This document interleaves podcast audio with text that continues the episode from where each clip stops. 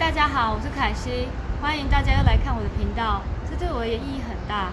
今天我要介绍的是五 G 概念股，但在我介绍五 G 概念股之前，我会先跟大家说一下什么是五 G，然后我们再介绍我们股票，最后进行总结。首先，五 G 是什么呢？就是速度更快的、低延迟的一个无线网络，不是梦想，而是正在进行当中。每十年，其实科技都会进行改朝换代。什么呢？因为人类对网络的需求越来越大，所以我们需要更快的速度。五 G 整个快过四 G 一百倍以上。那等一下我来看一下我们的简报，跟大家说明一下。从一九九零开始到现在二零二零，我们可以看到这个线形图的演变。从早期对我们而言，话务量只是在 GSM，也就是通话。单纯的电话语音的系统服务，到后来的演变需要 Google、雅虎这种搜寻网的网络服务，再慢慢到现在社交软体、脸书、YouTube，还有推特上面的即时的线上关注朋友、家人的服务，到后面现在我们需要外送服务，甚至住房订订屋购物，所有的话务量逐渐成长到四 G 的话务量，可以看到低点从到高点的这个线形图。于是到现在，我们可以看到，为了商业模式的改变而进化科技五 G 的来临。到底为什么我们叫五 G 呢？我从这个图表稍微说明一下。从一 G 就是我们第一代的大金刚开始，到后来现在三四 G smartphone 的出现，所以可以看见一二三四 G 的演变，到直到现在的五 G 产生。四 G 改变生活，五 G 改变社会。五 G 除了速度变快化。比现在四 G 更能带给社会怎样的改变呢？五 G 会打开生活上的什么新功能呢？包含了智慧的制造、无人机驾驶、无人的工厂，还有智慧医疗、智慧商务，实现物联网，让海量的连接可以展开全新的物联网应用，让五 G 不是只局限在一个范围之内。从去年起，其实很多国家已经在建立五 G 的网络了。美国和亚洲都在积极的开发中，这整个是一个很大的商机。本来原定计划，我们会在二零二零的东京奥运看到商业初步化的五 G。什么是初步化的五 G 呢？也就是必须还是建立在仰赖在四 G 上面的服务做出来的五 G，而不是真的完全独立版的五 G。但是因为疫情的关系，所以有所延迟了。那今天我要来介绍的是高通这边，大致上它最近状况。目前这张图的价位是七十七点八四。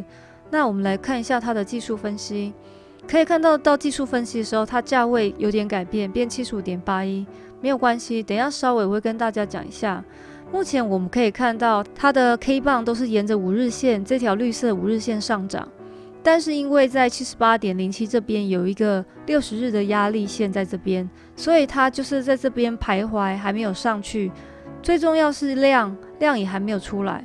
如果要突破这个六十日线，必须要带量上冲，才有机会攻上去站稳这条线，这才表示是很安全的一个开始展开成长的一个行情。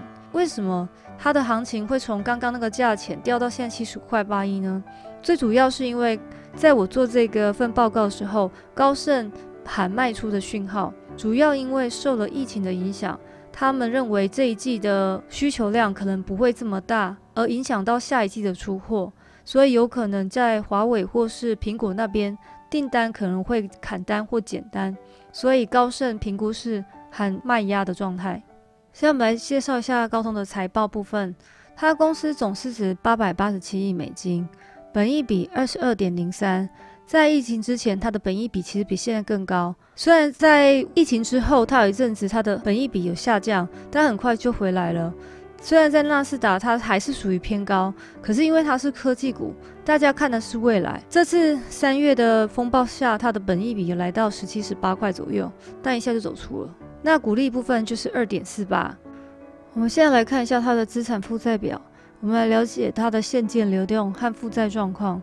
我们可以发现它的现金流量，和它从数据上面看到，虽然它的长期负债也是不少，但是以现在目前状况，它的现金流量足以度过这一次疫情的低潮期。我相信它应该是没有问题的。现在我要稍微跟大家介绍一下，到二零二三年时候五 G 的市占率，因为这样你们就可以了解到为什么它本益比偏高了，因为大家买的是它的未来。从图表看到，智慧型手机的成长率在二零二三年会成长至十三趴，远远超过其他的三 C 产品。我们可以看到数据上面，大概六千亿美元在未来的五 G 市场。那到底谁是这市场上的龙头？那就不得不说到我今天要介绍的高通了。你们可以看到这图表，从二零一四年到二零一九年，淡蓝色部分就是整个市场被高通所占有的部分。虽然目前华为也是使用他们的晶片，不过他们自己的高阶手机有使用他们自己的麒麟，是台积电半导体供应的。目前高通的客户主要有哪些？我们可以看一下这我列的清单。就大概苹果、三星最大的前几家，还有华为三大，然后接下来就是一些其他的品牌，大部分的高阶手机都是使用高通的晶片。想要更了解高通的商业模式，我们就拿个 iPhone 来看一下，里面有多少元件是属于高通的。从图表上你们可以看到，这个红线条指出来都是高通的零件。这是一个四 G 的手机，我相信五 G 的手机里面会需要更多的高通产品，因为大家必须要明白。五 G 的智慧型手机会包含二 G、三 G、四 G 的零件，所以高通未来会卖出更多零件，赚得更多钱。最近有一篇报道指出，高通和他最好的客户苹果之前为了技术专利诉讼起诉，终于在二零一九年意外的和平结束了。其实这和解不管对高通会对苹果都有好处，苹果也可以避免在五 G 上的发展落后。毕竟，苹果最大的对手三星目前已经在市面上采用高通晶片支援五 G 的技术的新款手机了。刚刚的介绍之后，我们大致上对高通有一定的了解了。其实，高通的财报大部分都来自于七成是手机，那其他是他自己的专利。本月底，高通也会宣布他的财报，相信在这个疫情下，多多少少他们也会受到影响。不过，我们买的是它的未来价值。我觉得这点我是很放心的。投资大师彼得林区曾说过，要投资于企业，而不是投资于股市。此次不管 U 型反转或 V 型反转，大牛或金牛，最重要是找出价值的股票。今天的节目就到此结束。喜欢我的朋友，麻烦订阅和按赞，你的鼓励会让我更大的动力去准备资料，还有小铃铛哦，随时注意我最新的情报。